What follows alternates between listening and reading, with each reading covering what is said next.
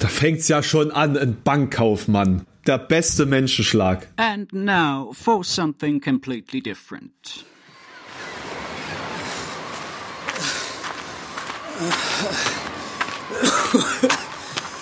It's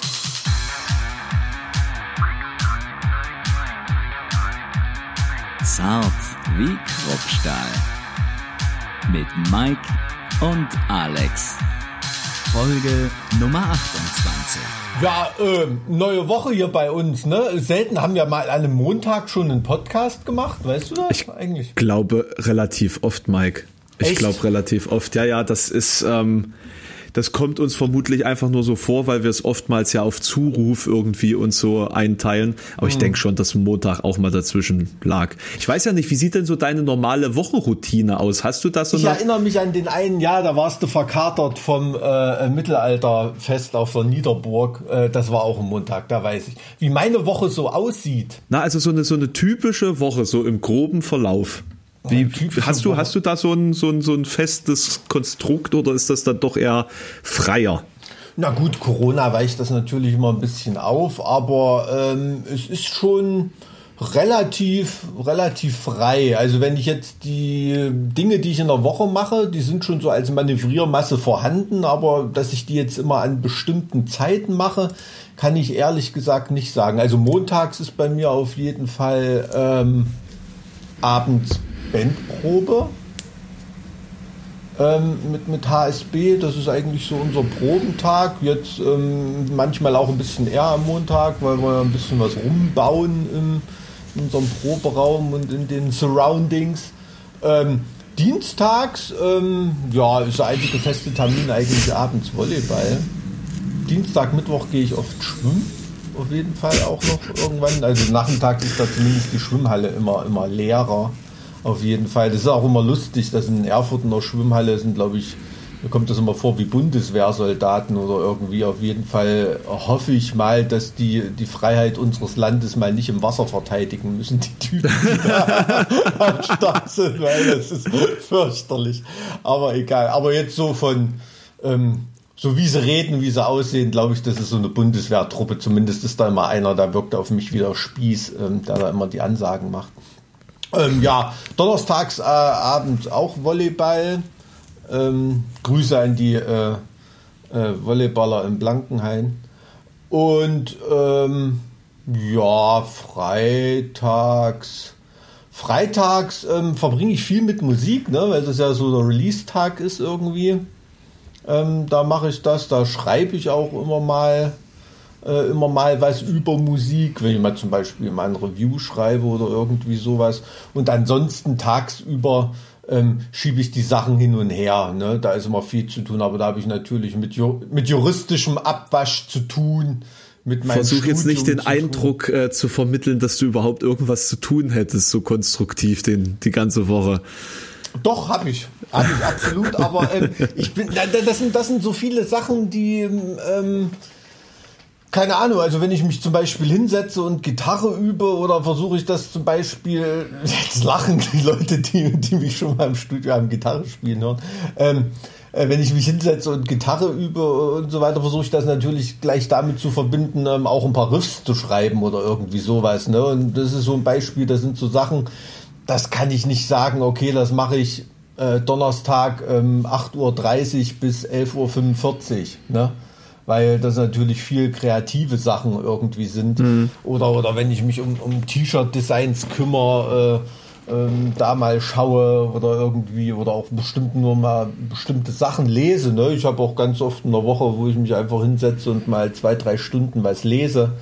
Das ist dann so die inspirierende Zeit, die einen dann wieder dazu bringt, an den festen Termin oder an den Sachen, die man fest machen muss, ähm, was ähm, ähm, dann kreative Leistung zu bringen, auf jeden Fall. Bei, bei dir ist das durchgetakteter. Ich habe irgendwie bei dir einen Eindruck immer, weil wenn wir um unsere Podcast-Termine feilschen, ist Anfang der Woche immer ein bisschen mehr Luft, oder? Äh, eigentlich das? nicht. Eigentlich nicht. Eigentlich ist, also zumindest Montag ist normalerweise ein Tag, an dem gar, gar nichts geht, weil da äh, bekanntermaßen ja alle aus dem Wochenende zurückkommen und dann wie wild auf die Tastatur einprügeln, um dann ähm, E-Mails zu beantworten, hm. die ich dann irgendwann Freitag bis Sonntag verfasst habe. Hm. Ähm, und äh, das, das nimmt dann ja immer ähm, ab vom Montag zum Dienstag, Mittwoch passiert dann immer noch relativ wenig, nur noch Donnerstag fast gar nichts mehr und Freitag so kurz vor, vor Ladenschluss kommen dann immer noch ein paar Sachen rum, ein paar Anfragen so äh, mit der heißen Nadel gestrickt, ach können wir da mal irgendwie nächste Woche Montag ganz früh einen Termin machen und da telefonieren dazu nach dem mhm. Motto. Na, das meiste passiert da, da tatsächlich montags, aber ähm, heute Heute geht's irgendwie. Solche Leute beneide ich immer, die da wirklich wie so eine Art Ladenschluss haben, Freitagnachmittag, ne? Die dann auch einfach Schluss haben. Also die wirklich geistig sich völlig rausnehmen können ja, da, ja. da und dann wirklich nur in ihrem privaten Bereich drin sind. Also das bringt meine Frau auch immer zum komplett zum Durchdrehen. Ne? Wenn ich äh, natürlich musste mache ich Social Media oder solche Sachen auch äh, am Wochenende ähm, oder mal irgendein Shirt-Design da noch was drüber nachdenken oder Material dafür zusammensammeln für die ähm, für die ähm, Designer oder äh, gibt ja auch keine Ahnung, manchmal hast du ja auch mit indonesischen Designern zu tun oder so, die arbeiten ganz normal am Wochenende, ne? Ähm, ja.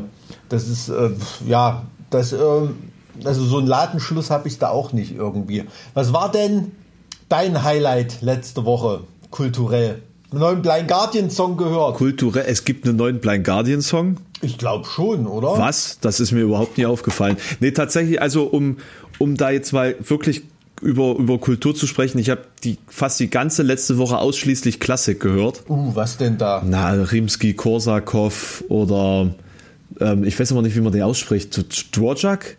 Dwor, Dwor, Dwor, ah ja gut, ich bin jetzt kein Tscheche, aber Dvorak würde ich sagen. Ja, Dvorak? Dvorak, ja. Genau, genau. Ja. Ähm, also ich, ich habe ja so eine so eine elendslange äh, Playlist, die ich mir da immer weiter zusammenfriemel ähm, in der Zeit, wo es also tatsächlich ist das für mich so eine so eine äh, Playlist, die ich sehr viel frequentiere, wenn ich in in, irgendwie in Gedanken bin und, und konzentriert arbeiten will und wenn es dunkler wird. Mhm. Also so in dunklen, in der dunklen Jahreszeit äh, äh, bin ich tatsächlich mehr auf Klassik mittlerweile und ähm, da habe ich eigentlich so durchweg auch zum Schlafen ich einfach die ganze Zeit Klassik durchlaufen lassen. Ich finde das nämlich immer ziemlich schön, wenn man zwischendrin einfach mal kurz erwacht und dann hört man plötzlich irgendwie ein Orchester spielen. Das, das hat was von Frieden gefühlt. Ja, das ist irgendwie so, so ein kleines, äh, ein, ein kleiner Diamant im Alltag. Ja, solange es kein Requiem ist und man erwacht bei seiner eigenen Beerdigung. Ne? ja, wenn wir gerade bei Dvorak sind, ne? genau. Nee, also äh, Blind Guardian meinte ich natürlich, ähm, den sie da schon live gespielt hatten, den haben sie ja jetzt irgendwie rausgehauen, noch ein bisschen aufpoliert. Oh, das also ist mir tatsächlich überhaupt noch nicht aufgefallen. Da ähm, muss ich aber sagen, ich habe jetzt eine sehr, sehr lange Zeit kein Blind Guardian mehr gehört. Ach, Violent Shadows oder wie? Mhm. Von, ach so, von, ah, ach so, ach so. Nee, ähm, ich habe tatsächlich gestern zum ersten Mal seit gefühlt Monaten wieder Blind Guardian gehört.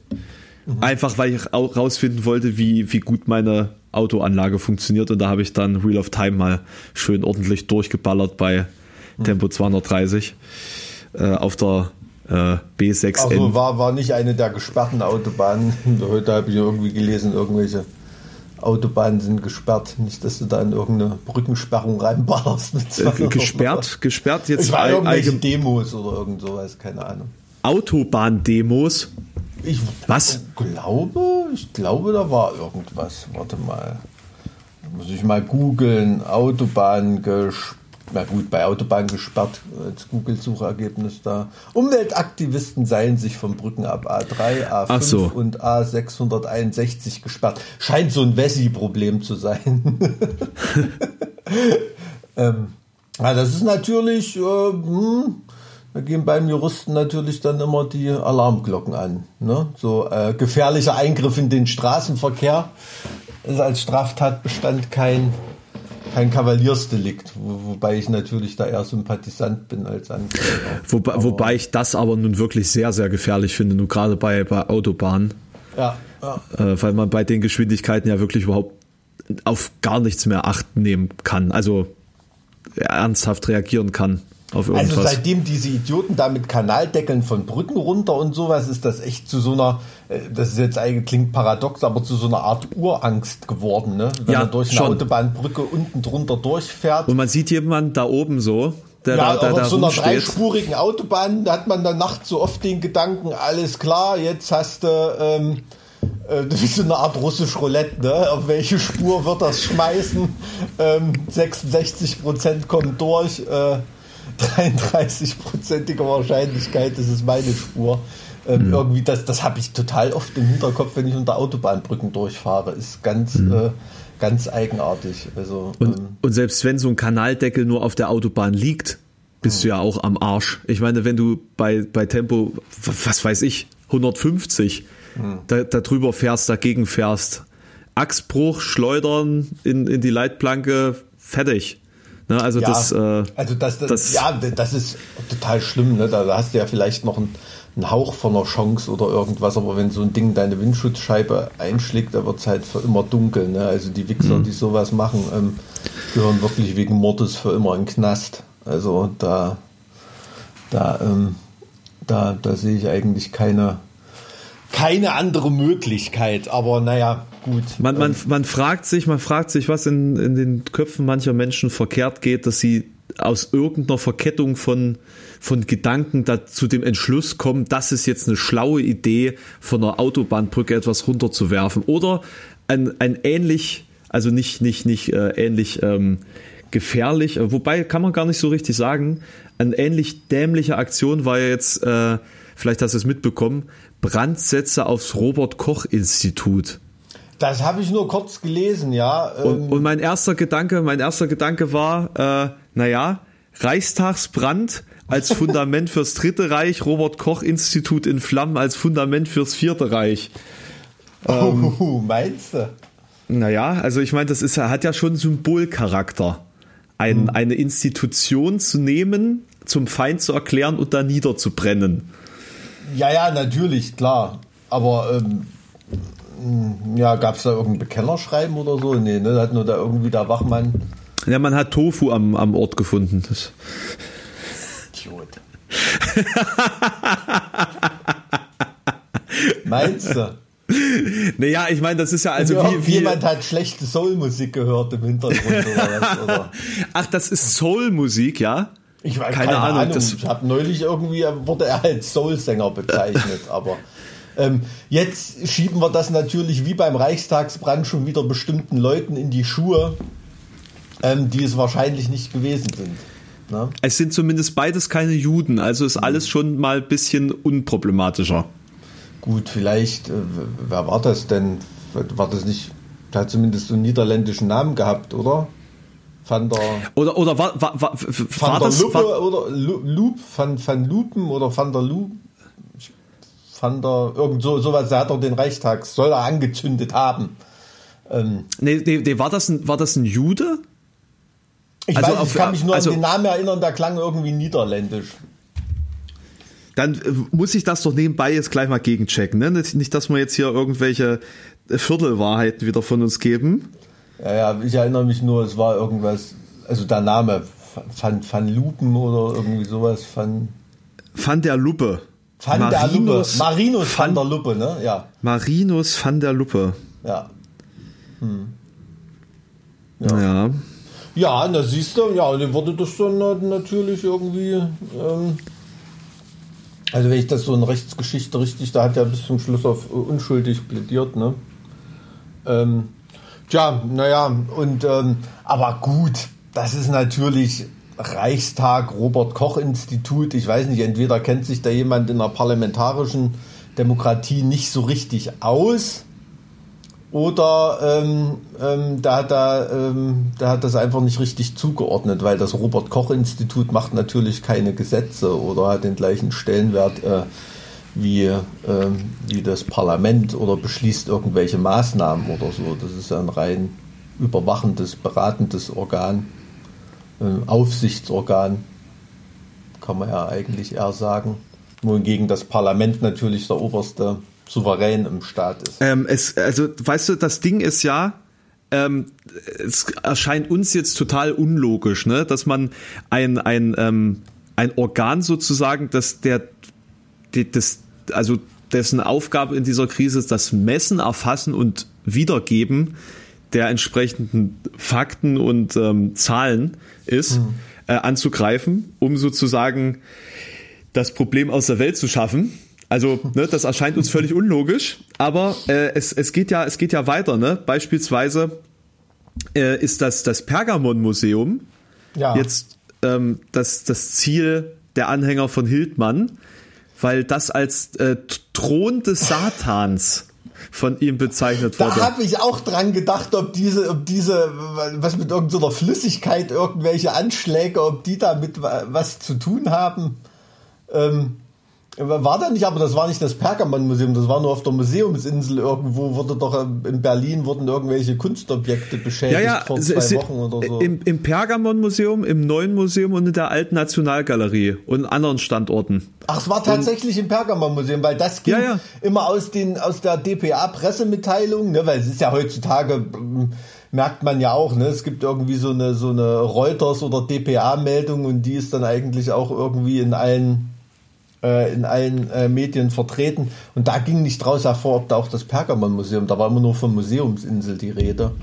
Also die, die, die Attacke ist generell auf mehrere Standorte da gewesen, aber es geht äh, vor allen Dingen um das Pergamon-Museum, ähm, weil quasi äh, der, der Hildmann eben der Meinung war, dass, oder der Meinung ist, dass das das Zentrum des globalen Satanismus ist. Ich dachte, das ist Annaberg Buchholz, wo Eminenz herkommt. Ähm, das ist ja. Äh, ja, äh, gut, da habe hab ich schon von gehört, aber wie begründet er das denn? Ist es da, weil. Äh, ist es da irgendein alter. Äh, was weiß ich, byzantinischer Thron äh, einer, einer, einer satanischen Gottheit oder, oder irgendwelche. Ich kann dazu gerade mal was zitieren, was ich gerade gefunden habe. Hm. Ähm, weil es ist, glaube ich, jetzt zu spekulieren, ist bei, bei derlei Theorien immer ein bisschen schwierig. Ähm, wie aber kommt die Kunst ins Zentrum dieser Verschwörungsideologien? Ne? Also die Frage, die hm. wir uns jetzt alle stellen. Die Verbindung vom Pergamon-Museum zum Teufel ist nicht neu. Okay. okay, wusste ich nicht. Gut, und also Fuß dachtest du, der hat sich selber was ausgedacht, der hat sich mal seine Rezepte selber ausgedacht. Also, also ich hätte, ich hätte mich gewundert, wenn er tatsächlich irgendwelche ernsthaft begründeten oder äh, längst öffentlich bekannten Theorien aufgegriffen hätte. Das hätte mich jetzt schon gewundert. Aber lass, lass mich mal kurz das noch zu Ende hier vorlesen. Ähm, die Verbindung vom Pergamon-Museum zum Teufel ist nicht neu und fußt auf einer Stelle in der biblischen Offenbarung des Johannes, Aha, okay. Die man so interpretieren kann, dass der Thron des Satans in Pergamon stehe. Aha. Aha. Mit dem Transport des Ende des 19. Jahrhunderts ausgegrabenen Altars aus der heutigen Türkei nach Berlin hat sich nach dieser Lesart der Wohnort des Teufels geändert. ja, neue Adresse, ne? Auch die Form des Pergamon-Altars lässt sich durchaus als riesiger Stuhl mit Armlehnen lesen, sodass einige Bibelexegeten den Satan seit längerem in Berlin vermuten. Neu, dabei hat er sich doch da 45 erschossen. Neu ist dagegen, dass diese Schlussfolgerung direkt mit aktueller Tagespolitik verknüpft wird. Der Teufel mit Bill Gates im Bunde steht und das Museum als Schauplatz einer politischen Weltverschwörung angenommen wird. Dan Browns Illuminati-Romane lassen grüßen. Unfassbar. Unfassbar. Also ganz ehrlich, ich habe da irgendwie immer so bei Satan im Museum äh, mich mir erweckt das immer eher so, so Assoziationen wie bei Ghostbusters, weißt du? So ähm, mit Suhl genau. oder Suhl genau. ist glaube ich, bei Ghostbusters. Suhl, ne? Ne? Ähm, also da, da, muss ich irgendwie eher dran denken, nur dass, dass ähm, natürlich äh, Attila Hildmann nicht so witzig ist wie Bill Murray. Ähm, muss man ja ehrlich sagen. So, aber, aber Bill Murray hasst, glaube ich, auch Menschen. Ja, wahrscheinlich. Also scheint schon ganz schön verschrobener Typ zu sein. Ne? Aber einer meiner absoluten Lieblingsschauspieler. Vielleicht auch deswegen, weil er so eine, so eine, so eine Art drauf hat. Das ist einfach irgendwie. Also, wie gesagt, der braucht nur, wenn der bei, ich, ich weiß nicht, welcher, welcher Film war das denn? Das war irgend so ein Jim Jarmusch-Film. Broken Flowers, glaube ich. Er braucht halt einfach nur im Trainingsanzug auf der Couch sitzen und leer in die Kamera gucken. Da, da könnte ich mich schon totlachen drüber. Im Ernst, also das ist so, äh, das kann halt, kann halt kein anderer. Ne? Und ähm, ganz, ganz, ganz großer Schauspieler. Hm, wahrscheinlich nicht mit dem Satan im Bunde. Ähm, kann man, kann man, apropos mit Satan im Bunde, wer super zu sowas passen würde, das wäre eigentlich für mich immer Friedrich Merz. So, weil ich vorhin gerade gelesen habe, ähm, da ist er auch so ein bisschen ähm, so eine Verschwörungstheorie fährt gerade Friedrich Merz, dass ganz große Teile des CDU-Partei-Etablissements äh, gegen Establishments äh, gegen ihn sind. Nicht Etablissement, Establishments äh, gegen ihn sind.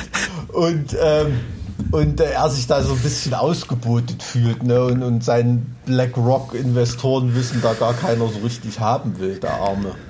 Oh. In der CDU, das musst du dir mal überlegen. Ne? In der FDP, da wäre er schon lange Bundesvorsitzender. Aber ja, das ist schon. Ähm, Findest du nicht auch? Ich finde, der, der hat irgendwas was Diabolisches immer, wenn der so redet. Also nicht nur, dass er an Montgomery Burns erinnert, sondern. Ähm, ja, also du, ich weiß, was du meinst. Also sozusagen wie eine, äh, wie eine Person, die man sich in einem äh, Hochgericht einer diabolischen Institution vorstellt. Halt so der, der Vorsitzende Sprecher eines Hochgerichts in einem totalitären ja, also Staat der, der, oder sowas. Hat wirklich ja. Äh, von weiß ich nicht, sowas zwischen Montgomery Burns und schlimmsten Star Wars Bösewicht, ne? Ähm, hat er hat er irgendwie sowas in seinem Habitus. Ähm, neulich hatte ich so eine ältere Story von ihm gelesen, da hatte irgendwie mal sein, äh, sein Notebook in einer, in einer U-Bahn oder irgendwo in, in Berlin verloren und ein Obdachloser hat ihm das äh, zurückgebracht oder hat, hat, ihm das eben wieder ähm, zukommen lassen. Und da mhm. hat er als Dankeschön ein signiertes Buch von sich äh, dem Obdachlosen geschenkt. so nach dem Motto Hilfe zur Selbsthilfe. Da kommst du, lies mal, dann kommst du schon wieder raus. Also Wahnsinn. Da, äh, da, da fällt mir nichts dazu ein, wie, wie weit der rein kognitiv vom normalen Menschen entfernt ist. Wenn man einfach ne? nichts mit dem, dem realen Leben mehr zu tun hat, ne? Und ähm, da fragst du dich auch, wie man, wie man äh, Politik für Menschen machen soll, wenn man sich doch eigentlich gar nicht mehr in diesen Sphären bewegt. Ja, gut, das ist halt bei, bei Politikern wirklich, wirklich rar gesät, ne? dass sie so die Sprache des Volkes sprechen, so wie Gregor Gysi oder so, über den jeden verstehe, der da irgendwie geteilter Meinung ist. Ich finde ihn ganz äh, ganz äh, unterhaltsam und, und cool ihm zuzuhören. Manche können nicht leiden, verstehe ich auch, aber der hat zumindest die Gabe, ähm, Leuten Sachverhalte so zu erklären, dass sie das verstehen. Ne? Also, dass sie nicht, ähm, nicht das Gefühl haben, dass sogar in der Erklärung so dieses, dieses unausgesprochene Abgrenzungsbekenntnis zu normalen Menschen mhm. enthalten ist. Weißt du, was ich meine? Mhm. Ähm, das ist, glaube ich, für Politiker heutzutage ähm, so eine Schlüsselqualifikation, die, die gar nicht irgendwie. Äh, nee, ich, ich finde das, ich finde das, faszi ich finde das faszinierend, dass ähm, in dem Selbstverständnis dieser Menschen äh, dieses ähm, diese Unterscheidung zwischen den Beherrschten und den Beherrschern existiert. Also sie sind ja in dem Sinne nichts anderes eigentlich als die von uns entsandten, ähm, ja, ich weiß nicht, äh, Dienstleister, die obersten Dienstleister des Staates und nicht etwa die regierende Kaste äh, nach einem, nach einem, ähm, äh, ja, ich sag mal, Feudalsystem. Mhm. Und, und trotz allem wirkt es oftmals so, als ob sie sich selbst, als, als, als ob das dieses Selbstverständnis wäre. Eine Arroganz geboren aus einem jahrzehntelangen egomanischen Machttrieb, der sie mit, ähm, der sie quasi an die oberste Spitze ähm, geführt hat, hm. äh, durch Aktionen, die wir uns alle gar nicht vorstellen können und von denen wir auch alle vermutlich gar nichts erfahren, äh, die definitiv aber bei vielen nicht immer was mit rechten Dingen zu tun hatten. Also ich, ich, ich, also du, äh, ich halte das auch nicht für Verschwörungstheorien davon auszugehen, dass das, dass du charakterlich ähm, schon gewissermaßen vorgeprägt sein musst, um Bundestagsabgeordneter werden zu können. Ja, also Bundestagsabgeordneter, das. Ich glaube, da wird, manche werden da auch erst charakterlich geprägt. Ne? Also jetzt jemand wie zum Beispiel, ähm, kenne mich ja in der SPD ein bisschen besser aus. Ähm, äh, jemand wie Carsten Schneider, ne?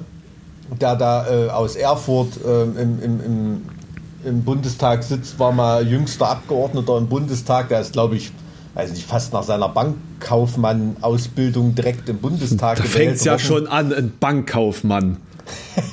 ja, der, der beste Menschenschlag.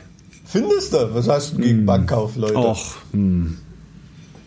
Fahren Sie bitte fort. Ich wollte nur einen, einen kurzen Hinterbänkler-Einwurf hier bringen. Ja, nee, also ich glaube nicht, dass der am Anfang schon irgendwie so dieses, ähm, ja, dieses, dieses, dieses korrumpierte Politikersprache und diese, diese charakterliche Deformation, die Berufspolitiker oft haben, irgendwie da mitgehabt hat. Ich glaube, das hat er erst äh, in seiner Als Zeit Bankkaufmann. Nö, glaube ich nicht. Also, aber äh, ich glaube, das hat er erst in seiner Zeit dort gelernt im, äh, im, äh, äh, im Bundestag. Und äh, ne, also da hatten wir ja auch schon mal dieses, dieses Gerücht, dass der, der Amtor als, als Schüler mal im Bundestag vergessen worden ist von der Klasse und dann von Politikern aufgezogen wurde. Das würde, glaube ich, am meisten erklären, wie er jetzt ist. Ähm, aber so sowas, ähm, ich glaube, das, das, das lernt man dann auch in diesem, in diesem Politikbetrieb und so weiter und äh, sich da durchzusetzen, dann irgendwann mal zu höheren Weinen zu gelangen, da brauchst du dann halt irgendwann so dieses allerletzte Arschloch gehen, ne? weil mhm. es gibt ja diese Steigerung ähm, Freund, Feind und Steigerung vom Feind ist Parteifreund. Ne? Das sagt man so im, im Politikersprach und, und das ist, glaube ich, wirklich so. Also gerade wie heute habe ich gerade gelesen hier, ähm, der, der Oppermann, äh, ein Politiker, ist irgendwie gestorben. Der hat so nie die allerletzten hohen Wein gekriegt, also mhm. dass er irgendwie Regierungsmitglied war oder irgendwie sowas. Vielleicht war er dazu immer ein bisschen zu sympathisch irgendwie, ne? Und, und, und, und hat nicht so diesen, diesen allerletzten Arschlochinstinkt gehabt, da auch Leute, mit denen man äh, wirklich jahrelang zusammengearbeitet hat ähm, da irgendwie in den Hintern zu treten. Ne? Also ich glaube, so das allerbeste Beispiel ist da jetzt im Moment gerade so zwischen, ähm, zwischen Seehofer und Söder, äh, dass dieses, dieses Gerangel da, was da bis zum, ähm, als dann endlich die Ministerpräsidentenfrage anders geklärt war, jetzt ein bisschen eingeschlafen ist, aber vorher war das natürlich, ähm, ja, hat man, habe ich das mit Interesse verfolgt, wie da wie da ähm, die zwei sich äh, gebettelt haben. Ne? Also da hat man, glaube ich, ganz deutlich gesehen, dass Parteifreund alles andere als ein Freund ist. Also und das ist schon auch echt armselig. Ne? Also wenn mhm. selbst auf solchen Ebenen nicht zusammengearbeitet werden kann, da fragt man sich, wie eine Gesellschaft geeint werden soll. Und so eine Politikerfigur, die sehe ich hier überhaupt nicht im Angebot, gerade im Schaufenster. Ne? Also da muss man ehrlich sagen, ähm, vielleicht sind das auch noch nicht die Zeiten, dass es so schlimm ist, dass so jemand nach vorne tritt, aber ähm, ja, wollen wir es mal hoffen, dass es nicht so kommt.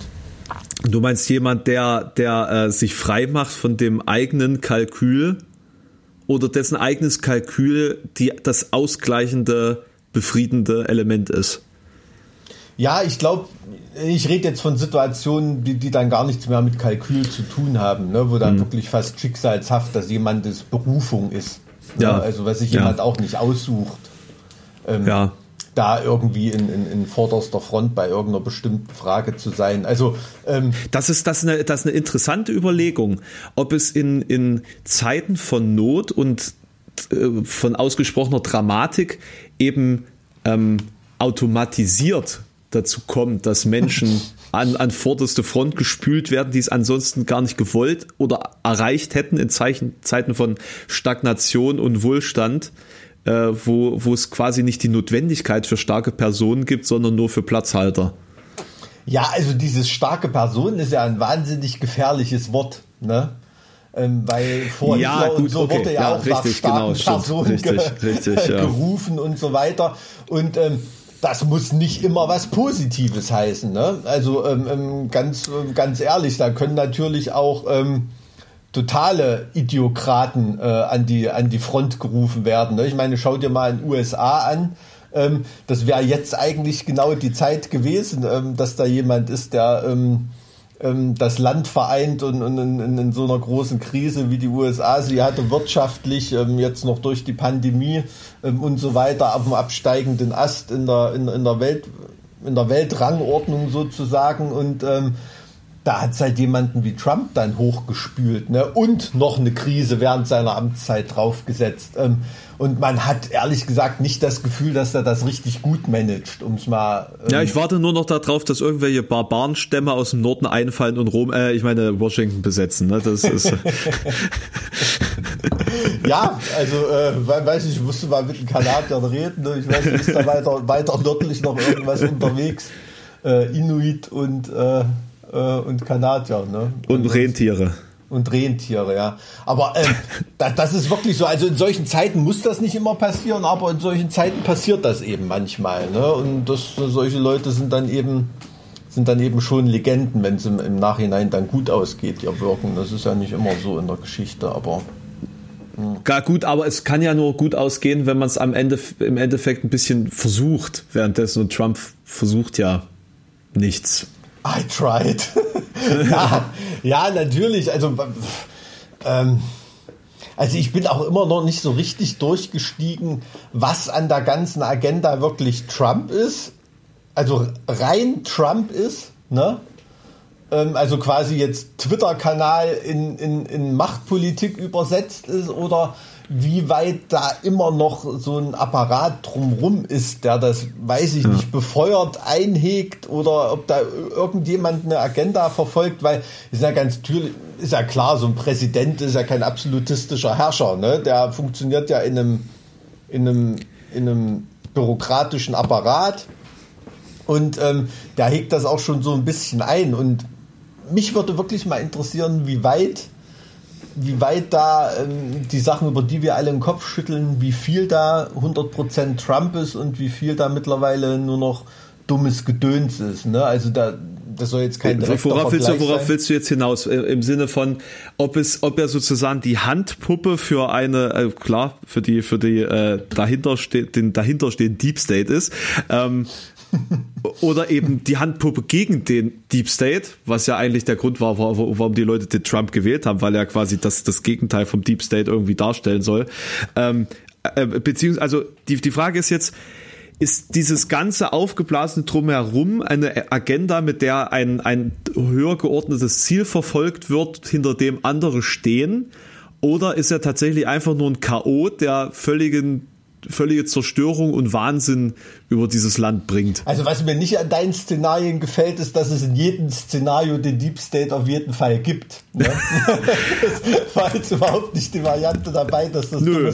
Verschwörungstheorie gelaufen ist. Naja, da ist jetzt die Frage, wie du Deep State definierst. Also mhm. ich denke schon, dass du in, in, in einer, in einer, ähm, in einer äh, politischen Ordnung wie in den Staaten schon gewisse Familienkasten und, und Bündnisse hast, auch in, in diesem ganzen bürokratischen Überbau, die, die da zusammenarbeiten. Also es würde mich schon wundern, wenn dem nicht so wäre. Hm, hm. Ähm, äh, aber die, ich, also ich weiß jetzt nicht, wie da in Verschwörungstheorien der Deep State ähm, quasi theoretisiert wird. Keine Ahnung. Also ich meine ja, jetzt ja, natürlich diese, nee, dieser, natürlich. dieser, dieser äh, Politikadel und Bürokratieadel, der da sich aufgebaut hat in den letzten paar hundert Jahren. Mhm. Da gibt's ja nun mal ein paar Familien, die, die äh, über Generationen da gewisse, äh, gewissen Einfluss haben, äh, auch, auch äh, mit entsprechenden Geldmitteln.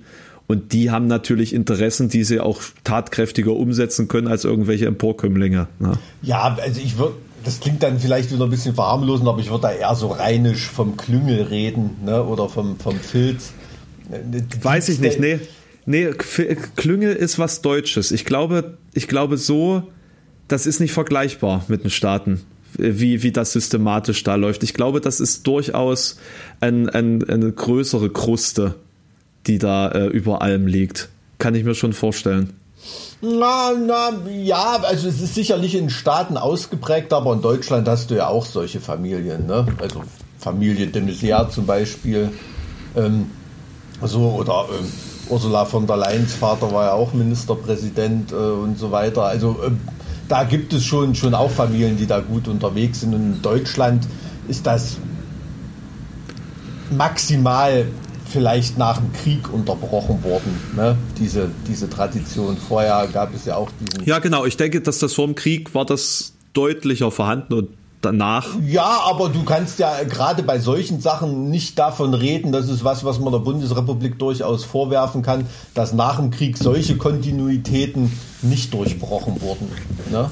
Also gerade wenn du da auf hohe, ganz hohe Beamtenebene, da rede ich ja, was weiß ich, von Botschaftern, Diplomaten und sowas, also da gibt es ganz klare immer noch Familientraditionen und äh, immer, immer noch Adelsklüngel ähm, und, und so weiter und so fort. Ne? Also das ist in Deutschland, glaube ich, nur ein bisschen ein bisschen versteckter irgendwie. Hm, meinst du, dass das ja, einfach uns, uns also gar nicht, so, bewusst ist, weil nicht so nicht richtig? So, nicht so hm. wie in den USA, ne? natürlich. Aber ich glaube, es ist mehr, als du, als du ähm, annehmen würdest. Also das, hm. das, das glaube ich schon. Das glaube ich schon. Also das sieht man ja auch daran, ähm, wie lange manche Leute im Bundestag einfach sitzen. Ne? Da hat man mhm. ja auch das Gefühl, manche Bundestagssitze, die werden ja irgendwie fast vererbt. Und wenn jetzt hier, äh, ähm, man sieht ja fast keinen Unterschied zum Beispiel zwischen Alexander äh, Lambsdorff und äh, Otto Graf Lambsdorff äh, früher, irgendwie in der FDP und so weiter. Oder äh, von und zu Gutenberg ist ja auch ein super Beispiel dafür. Ne? Ähm, für Leute, die da auch schon äh, in der Politik mächtig unterwegs waren. Also da gibt es so, sowas, sowas gibt es in Deutschland auch. Also da würde ich mir da die Deutschen nicht ganz so reinwaschen davon. Aber in USA, klar, ist natürlich eine Bombe geplatzt, indem da jemand wieder Trump da gelandet ist. Ne? Also nicht, nicht Familie Bush oder und so weiter, sondern oder, oder man wieder Zeit für irgendeinen Kennedy ab, Abkömmling, oder? Nicht, äh, also genau. Das wäre ne? also, boulevardmäßig der totale Wahnsinn, ne? wenn so jemand mal zur Wahl antreten würde. Weiß ich gar nicht. Gibt es da irgendwie Leute, die Ambitionen haben aus dem, oder wie in Italien, die Tochter von Mussolini, äh, solche, die war ja auch im Parlament, und weiß ich gar nicht, ob die war die sogar im Ministerrang oder so, also oder die Enkel, ich weiß nicht, irgendwas mit Mussolini war da. Ähm, da gefriert dir natürlich das Blut in Adern, wenn du sowas hörst. Ne? Also äh, das ist ähm, dann schon dann schon nicht mehr witzig. Also da habe ich irgendwie kein ähm, Traditionsverständnis oder kann ich keine Nostalgie entwickeln. Das muss ich ganz ehrlich ja, sagen. Man kann ja aus den Fehlern seiner Familie lernen, ne? Das ist ja. ja, ja, ja, na gut, ähm, weiß ich jetzt nicht so richtig. Aber dein Tipp für die Wahl in den USA? Das genau darauf wollte ich hinaus. Ne? Ähm, also ich sag mal so, die letzten Statistiken, die ich gesehen habe, sahen beiden vorne. Ich glaube es ehrlich gesagt nicht. Hm. Ich, ich glaube es nicht. Ja, und, ist schon Wahnsinn, und, ne? Und äh, die Frage ist, was passiert denn, wenn er doch gewinnt? Also wenn, wenn Biden gewinnt, was passiert dann? Gibt es dann eine bewaffnete Auseinandersetzung zwischen den Proud Boys und der Nationalgarde und, und den ganzen Trump-Unterstützern? Also es gehört, glaube ich, ja eh zur traurigen Realität, dass in den USA ständig Leute erschossen werden und dass es in regelmäßigen Abständen Amokläufe gibt und sowas. Ähm, solche Einzelsachen kann ich mir schon denken, aber dass es jetzt wirklich zu einem totalen Flächenbrand da kommt, also vielleicht ist das auch positives Wunschdenken, aber es, hm. kann, mir, kann mir das ehrlich gesagt echt nicht vorstellen. Stell, also, dir, stell, dir das mal, stell dir das mal kurz vor, dass es in Staaten zu bürgerkriegsähnlichen Zuständen kommt, selbst wenn die niedergeschlagen werden irgendwie ne, über, hm. über Wochen Selbst, selbst wenn sich das irgendwie auflöst und danach alles wieder irgendwie schwelt oder, oder zumindest erstmal ein bisschen befriedet. Also was heißt du, was kannst du ja nicht befrieden? Wenn da ein paar hundert Leute erschossen werden im Kampf gegen, gegen den rechtmäßig gewählten Präsidenten in einem hm. demokratischen Land äh, im Jahr 2020, was das für Schatten auf die gesamte Weltpolitik wirft.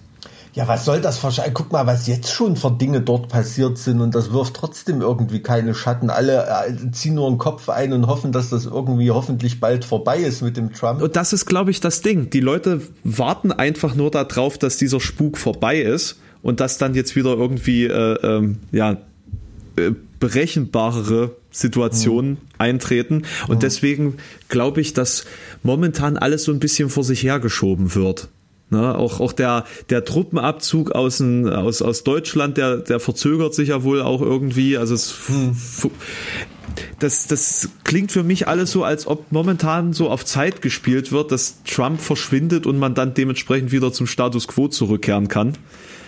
Aber wenn der jetzt, ja. wenn der jetzt wiedergewählt werden sollte, ne, dann. Also dann ist, äh, dann ist, glaube ich, die Kacke, Kacke so richtig am Dampfen. Ne? Also was mir richtig Magenschmerzen bereitet so in letzter Zeit, ähm, ist natürlich, ich bin ja mit Leib und Seele äh, auch Verfassungsrechtler irgendwie, ne? Wie so mit diesen äh, obersten Gerichten und Verfassungsgerichten, mhm. wie das so läuft. Ne? Also wenn man da jetzt zum Beispiel in Polen wieder gesehen hat, dass da so die ähm, persönliche Freundin als Vorsitzende des polnischen äh, Verfassungsgerichts ähm, ähm, da jetzt dieses, äh, dieses Abtreibungsurteil äh, da gefällt hat, ne? also was wirklich ja. einer absolut politischen Agenda entspricht und eigentlich einem Land, was in der EU aufgenommen werden wollte, ähm, wird, wird es den Kandidatenstatus aberkennen ja. mit, mit, mit sowas. Ne? Ja. Und ich weiß auch, viele polnische Freunde regen sich da auch wahnsinnig ähm, drüber auf. Ne? Und, ähm, und auch jetzt in den USA ne, mit dieser ähm, neuen Richterin da, äh, die da Richterin werden soll am, am Ober, am Supreme Court. Ähm, diese Schacherei ne, und welcher Schaden dazu gefügt wird und von allen vor Seiten. Ne, vor allem, die sind ja auch lebenslang, die sind ja auch lebenslang positioniert sozusagen, ne? Ja, ja, klar, das ist sowieso ein fragwürdiges Konstrukt. Also, aber ähm, im politischen System der USA gibt es viele fragwürdige Sachen. In, Deutsch, in Deutschland auch, absolut. Aber ähm, also und, und, wenn dann selbst die Demokraten davon reden, na gut, dann haben wir halt irgendwie eine 3 zu 6 Mehrheit gegen uns, dann äh, dann äh, könnte man ja die Zahl der Richter erhöhen, solange ähm, ähm, bis das Gleichgewicht wieder, wieder, wieder hergestellt ist. Weißt du, solche, solche Überlegungen werden da Das ist genau, äh, das ist so krank, das ist, das ist so, das ist so amerikanisch. Das war ja wie, wie äh, im Amerika, also vor dem amerikanischen Bürgerkrieg, wo man immer darum kämpfen musste, hm. dass genauso viele Staaten im Süden wie im, im Norden ja. sind, ja. Ne, damit da auch ja ein Gleichgewicht ist. Das ist unfassbar, wie man damit einfach nur irgendwie Aber Probleme rauszögert. Dieser, ne? dieser, der, der, der absolute Schaden für eine Demokratie da fängt schon bei dem Denkansatz an, dass ein Politiker denkt, wie ist die generelle Mehrheit für mich in diesem Gericht?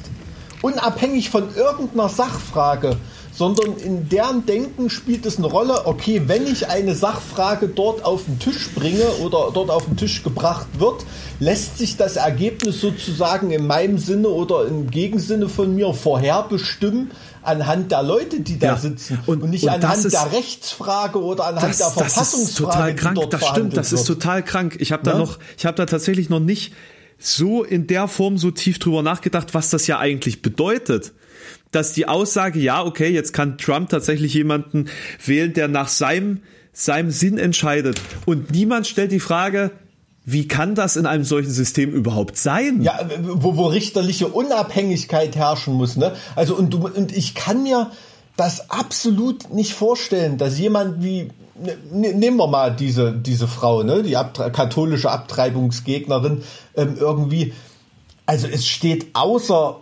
absolut außer Zweifel, wenn du in so einer Position angelangst, bist du, egal wie du ideologisch geartet bist, du bist ein juristisches Genie. Ne? Hm. Also dort landet das Beste vom Besten. Ne? Das sind nicht irgendwelche Eumels, irgendwelche Spackos, die dann Versorgungsposten bekommen oder so. Das sind wirklich Leute, die haben es juristisch auf dem Kasten. Ne? Und das haben sie bewiesen. Und die haben, das ist ja nicht umsonst die, die Krönung so einer juristischen Lebens, Lebenslauf äh, oder einer Karriere. Ne? Und ähm, ich kann mir wirklich nicht denken, dass so jemand, selbst wenn er wie diese Frau jetzt fast schon zum persönlichen Dank Trump verpflichtet ist, dass man dort so einen Traumposten bekommt ne, und zur Legende wird. Also man muss sich auch mal bewusst machen, in den USA sind diese Supreme Court Richter, die Leute, die können nicht äh, die Senatoren von den Bundesstaaten aufzählen, aber die Supreme Court Richter kennen die. Ne? Das hat eine ganz andere, äh, einen ganz anderen Stellenwert als hier in Deutschland, wo man vielleicht einen Voskuhle kennt oder einen Di Fabio mhm. oder so ein paar Leute, die mal auftauchen, aber die anderen Richter ähm, hat noch nie jemand was von gehört. So ist das in USA nicht. Ne? Das sind dort absolut feste Größen in der politischen und gesellschaftlichen Landschaft, die kennt jeder. Ne? Und ähm, dass so jemand dann im Prinzip gegen sein Gewissen handeln würde, ne? oder, oder gegen eine offensichtlich juristische juristische Frage. Also, also, Gewissen? Also was, was, sich was, die was heißt da, gegen der Lösung Gewissen? anbietet und man dann trotzdem dagegen entscheidet. Also das ist mir, da, da, kann ich irgendwie nicht dran glauben, ne? wie damals, als der Supreme Court die Auszählung in Florida gestoppt hat. Ne? Ähm, ähm, solche, solche Sachen, also pff, da habe ich echt riesige Bauch, Bauchschmerzen. Also das ist, das ist so, dass es mit um das Abendland so schlimm bestellt ist, ne? Also da brauchen wir mit dem Finger nicht mehr auf äh, äh, China zu zeigen oder so, ganz ehrlich. Also ich, ganz ich sehe diese, diese Supreme Court Richter nicht als äh, äh, wirklich juristische Person, sondern als Agenten an, die juristisch äh, für, für das, äh, für die Seite argumentieren, für die sie sozusagen eintreten. Also was anderes habe ich da auch Ja, irgendwie nie gesehen, ohne das in Frage zu stellen irgendwie. Genau, dann siehst du das genauso, wie es eigentlich gemacht wird. Es wird als politisches Amt behandelt. Ja. Ne? Und nicht als, wir reden ja auch immer noch von Gewaltenteilung, ne? das ist die Judikative. Ne? Das ist ja eine ganz kritische Durchbrechung der Gewaltenteilung, ähm, auch in Deutschland, dass solche Richterposten ähm, teilweise politisch besetzt werden. Ne? Auch in Deutschland wird darauf geachtet, okay, da dürfen mal die Grünen einen vorschlagen, dann kommt mal jemand von der SPD bei Landes- und Bundesverfassungsgericht und so weiter oder Gerichtshöfen. Ähm, das ist schon hart an der Grenze, ne, eigentlich, also die Gewaltenteilung zu, zu annihilieren. Und ähm, in den USA ist das, ähm, also das verursacht mir riesen, riesengroße Bauchschmerzen. Ne? Und da reden wir noch gar nicht von den von Gerichten. Gewittert das bei dir? Was ist los? Ja, das ist einfach nur die Be äh, Bedrohung, ne, Ah, ich dachte, dargestellt ich dachte, es war ein Gedankenblitz. Also ich muss nur für die Hörer sagen, Nee, es ging nur einfach es das Licht aus gerade. das Licht bei ihm hier irgendwie. Ähm, na, also das und da, da rede ich noch nicht mal von den äh, äh, Gerichten, die da auf äh, Staatsebene vorgelagert auch schon viel zu sagen haben, dann in so einem äh, Mhm. in so einem Wahlprozess erstmal, bevor das überhaupt beim Supreme Court landet. Ne? Und ähm, und das stört mich, dass jetzt einfach so diskutiert wird nach dem Motto, alles klar, wird es zu einer Streitfrage kommen? Ähm, dass überhaupt noch nicht ge- ge- geredet wird, was ist die Streitfrage? Ne? Auszählung von Briefwahlstimmen oder irgendein äh, Wahlaufruf, der nicht okay war oder irgendeine Kandidatenbestellung, irgendeine Auszählung, was weiß ich, sondern dass einfach schon generell gesagt wird, kommt es zu Streitfrage XY, entscheidet das Gericht wahrscheinlich so oder wahrscheinlich so. Und dann schwingt dann immer noch mit, ja, wenn Biden Haus hoch gewinnt, dann lehnen die sich auch nicht aus dem Fenster und kippen das. Ne? Aber wenn es so ganz knapp ist und so das Zünglein an der Waage, dann wird eben so entschieden. Ne? Also so äh, schätzen das ja im Moment die meisten ernstzunehmenden ähm, politischen Beobachter ein. Und ähm, da kann ich nicht mehr an eine Demokratie glauben. Also ganz ehrlich, Nee, weil dann nee. einfach die Judikative ad absurdum geführt ist. Und ähm, dann, dann muss ich ehrlich sagen, ist das ein, ein Schandfleck für jeden Präsidenten. Also den beiden wird es vielleicht ein bisschen mehr stören, so ein Schandfleck als ein Trump. Das ist wahrscheinlich scheißegal. Nö, nö, der Trump, der sieht das eher als geschicktes Schachspiel. Der Ja, wird gut. sich feiern. Der würde sich feiern, wenn er muss man auch ehrlich sagen, er hat, ist halt der erste Präsident, der da nicht die Gardine zu hat. Ne? Viel anders haben die anderen das vorher auch nicht gemacht. Mhm. Ähm, ähm, ihm ist es halt scheißegal, dass es so offensichtlich stattfindet. Ne? Also das muss man ehrlich sagen. Und ganz ehrlich, äh, die Möglichkeit vor der Wahl noch so eine Kandidatin durchzudrücken, das hätten sich die Demokraten wahrscheinlich auch nicht entgehen lassen. Ganz ehrlich. Also wären sie ja blöd. Wozu? Ne? Ja, und da, da braucht man sich ja nicht wundern, dass dann die Leute zynisch werden und mit dem, äh, mit dem System ab, abgeschworen haben. Ja, nur du, du dem musst dir System halt abgeschworen mal, haben. Du musst dir halt mal überlegen, mittlerweile sind da, glaube ich, weiß ich nicht, haben sogar katholische Richter die, die, die Überhand im Supreme Court dort in den USA, äh, ähm, in, in einem Land, wo es starke Katholiken gibt, aber da würde ich mir als Evangelikaler oder so auch mal Gedanken machen, was denn da los ist. Ne? Und ähm, da, da entstehen dann so irgendwie, weiß ich nicht, so so zusammenarbeitende äh, äh, Machtmassen, äh, von denen man es eigentlich gar nicht erwartet hätte. Ne? Zu, zumal das ja irgendwie, lass mich mal ganz kurz gucken, wie viel Prozent Katholiken sind in, in, äh, äh, in Staaten. Das sind ja nur, Ja, Ähm. Hispanics und irischstämmige, würde ich jetzt äh, mal sagen. Das sind natürlich die heißen Kandidaten für den katholischen Glauben. Ansonsten weiß ich jetzt nicht, wer da. na, 44,3 Prozent sind Protestanten und also das Doppelte sind Protestanten und trotzdem haben die Katholiken da die Überhand. Ne? Das muss man sich mal vorstellen. Ja, also das ist, aber trotzdem gibt es da natürlich auch viele Evangelikale, die das gut finden und trotzdem unterstützen. Ne? Und ähm, das ist ja auch, das wird ja auch in Deutschland, ist das immer so ein bisschen ein Missverständnis, weil bei uns heißt ja evangelisch sein so ein bisschen gemäßigter als katholisch, so landläufig. So ist das ja in den USA überhaupt nicht. Ne? Also wenn du da mit irgendwelchen äh, Lutheranern oder ähm, so, weiß ich nicht, so, was man hier eher als evangelisch ange, angehaucht äh, werden würde, zu tun hat, die sind natürlich noch viel, viel radikaler als die Katholiken. Also rein historisch gesehen sind sie es ja eigentlich auch. Ja, ja, aber ich meine nur dadurch, dass sich das in Na? Europa so gedreht hat, dass mit dem Wort, allein mit dem Wort Luther, Lutheraner und, und sowas irgendwie verbindet man immer eher das Protestantische, was ein bisschen gemäßigter ist, weltzugewandter ist, mhm. im Gegenteil zum Katholizismus und, und, das darf man dann halt nicht so auf die USA übertragen. Ne? Da ist es eher, äh, eher im Gegenteil. Da sind die Leute, die ich kenne in den USA, die Katholiken sind, die sind da eher ja, das sind eher die Protestanten, würde ich mal behaupten. ähm, ja, das ist, ist, wirklich so. Also es ist schon, es soll jetzt keine Gesellschaftsanalyse der USA werden. In der Position das, bin ich nee, überhaupt nicht, nee, habe ich auch nicht genug Ahnung. Aber das bereitet mir echt richtig, richtig Bauchschmerzen, ohne Scheiß.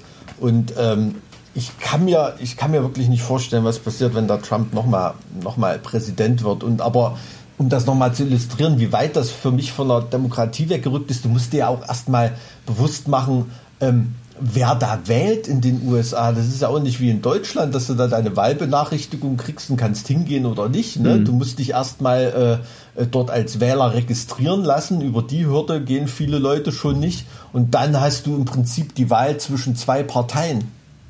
Ne? Es ist genau habe ich glaube ich auch schon mal hier an der Stelle erwähnt, das ist genau eine, äh, eine Liste mehr, als du in der DDR zur Wahl hattest. Ne? Also so richtig, so richtig demokratisch kommt einem das dann natürlich nicht vor. Ne? Und das ist, das ist schwierig. Also, und ähm, da bedeutet das dann wirklich eine kleine Partei oder einen, anderen Kandidaten zu wählen, was weiß ich, die Grünen oder irgendwie sowas bei irgendwelchen Wahlen, seine Stimme wirklich wegzuwerfen. Ne? Weil ja, das, das ist so, wirklich nichts anderes, weil, weil das weil System ja, wirklich hm. so gestrickt ist, dass die Stimme dann weggeworfen wird also noch reformierungsbedürftiger als das deutsche Wahlsystem. Aber wer, wer will das denn machen? Ne? Weil, ähm, weiß ich nicht, im Prinzip ist das ja, geht das immer noch davon aus, dass die, dass die Frauen zu Hause Kinder hüten und der Mann mit dem Zylinder seine Stimme abgibt. Ne? So, so, ist das, so ist das Wahlsystem noch äh, gestrickt.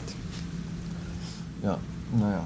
Schwierig. Was, was, was findest du am deutschen ähm, Wahlsystem, sage ich mal, äh, reformier reformierungswürdig? Mm, naja, das würde jetzt, das würde jetzt echt zu weit führen. Also da muss man auch zwischen Landtags- und Bundestagswahlen und so unterscheiden. Ich glaube, der Schuh, der am meisten drückt beim Bundestagswahlen, das ist dieser ausufernde Bundestag.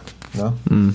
Dass dann wirklich ähm, ähm, Überhangmandate, Ausgleichsmandate, ähm, ähm, personalisiertes Verhältniswahlrecht und was es alles da für, für Stichpunkte gibt, dass halt Überhang, Überhangmandate ähm, Ausgleichsmandate äh, hervorrufen, ähm, um, um die Stimmverteilung dann wieder ähm, gerecht zu machen. Also da hat ja auch das Bundesverfassungsgericht in den Jahrzehnten da äh, Konstruktion, ähm, hm. Konstruktion, wie soll man sagen, veranlasst, damit die Wählerstimme, das ist ja der oberste Gedanke der Verfassung, dass die Wählerstimme sozusagen, dass der zur Geltung verholfen wird, das ist ja der Grundgedanke, ähm, die solche Konstruktion da bedingt. Also das ist schon echt ausgewuchert, muss man sagen. Aber ne? das siehst du jetzt eher aus dem bürokratischen Sinne und nicht aus dem, aus dem ähm, äh, Demokratie-Sinne. Also, also das da ist ja noch ganz, Ungleichheit gibt es noch ganz, so ganz, ganz andere Sachen. Ne? Also zum Beispiel, ähm, ähm, ich habe ja ein Herz für, für, wie heißt er, Christian, ne? Christian Ströbele, ähm, diesen ähm, ehemaligen Grünen-Politiker, ähm, damit treiben auch die Parteien total viel Schindluder. Ne? Da ist ja auch immer bei den Grünen ausgeschert und hat dafür Ärger gesorgt mit, im, im, Bundestag mit irgendwelchen Anträgen oder irgendwelche Sachen, die er da gemacht und gesagt hat und ist dann halt von seiner Partei einfach nicht mehr auf die Liste gesetzt worden. Hm. Beziehungsweise irgendwo so weit hinten, ähm, dass er da bei der Wahl überhaupt nicht äh, wieder im Bundestag gelandet wäre. Ne? Also ist quasi von seiner Partei per Landesliste oder Stadtliste Berlin in dem, in dem Fall ausgeschlossen worden, davon wieder in den Bundestag zu kommen. Ne? Das ist alles andere als ein demokratischer Akt. Das hat Ströble gemacht. Der hat sich natürlich mit seinen Leuten aufs Fahrrad gesetzt, hat Flyer verteilt, Plakate geklebt und so weiter und hat den äh, Wahlkreis direkt gewonnen. Mhm. Ist nicht über die Liste, und, sondern über ein Direktmandat da eingezogen. Die einzige Möglichkeit, die er da noch gehabt hat. Ne? Mhm. Und ähm, ist eine coole Erfolgsgeschichte, aber genau deshalb kommen ja auch so viele Schleimscheißer, Arschkriecher ähm, und Intriganten ähm, äh, in dem, mehr davon in den Parlamenten an, als man eigentlich haben will, weil um auf solchen Landeslisten gut dabei zu sein, muss man in den allermeisten Parteien ähm, ähm, so einen Weg gehen, ne? ähm, hm. ähm, da, um, um da eben Leute zu überzeugen, um bei den äh, Kandidatenkonferenzen der Parteien äh, da eben gewählt zu werden und so. Und ähm, das spielt so in Ländern wie Thüringen oder so vielleicht noch nicht so eine große Rolle, aber in, in so einem Land wie Nordrhein-Westfalen oder so, da sind wir wieder beim Klüngel oder Filz, da kommst du ohne sowas natürlich nicht auf solche Listen. Ne? Also das muss man ganz ehrlich sagen. Wäre da eine Möglichkeit äh, oder wäre es überhaupt sinnvoll, dann nur mit Direktkandidaten zu arbeiten? Ich meine, die meisten Leute kennen doch die Namen gar nicht von irgendwelchen hm. äh, in der Landesliste vier oder fünf Platzierten. Ja, also was heißt, bevor man da irgendwas ändert, glaube ich, müsste man den Leuten erstmal vermitteln, ähm, weiß ich nicht, wenn du jetzt eine Umfrage auf der Straße machen würdest, wie viel könnten dir da unfallfrei erklären, was da äh, Erst- und Zweitstimme ist bei ihrer Wahl und so weiter. Ne? Mhm. Also ähm, das ist ja, ähm, da, da, da, da tut es ja schon am, selbst bei Leuten, die wählen gehen, vielen ist das manchmal gar nicht klar.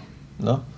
Und, ähm, und, und ganz ehrlich, also sollte ich dir jetzt aus der Kalten das System von äh, Überhangmandaten und so erklären, dass du das als normaler Mensch verstehst, würde ich, glaube ich, dran scheitern. Ich bin promovierter Verfassungsrechtler.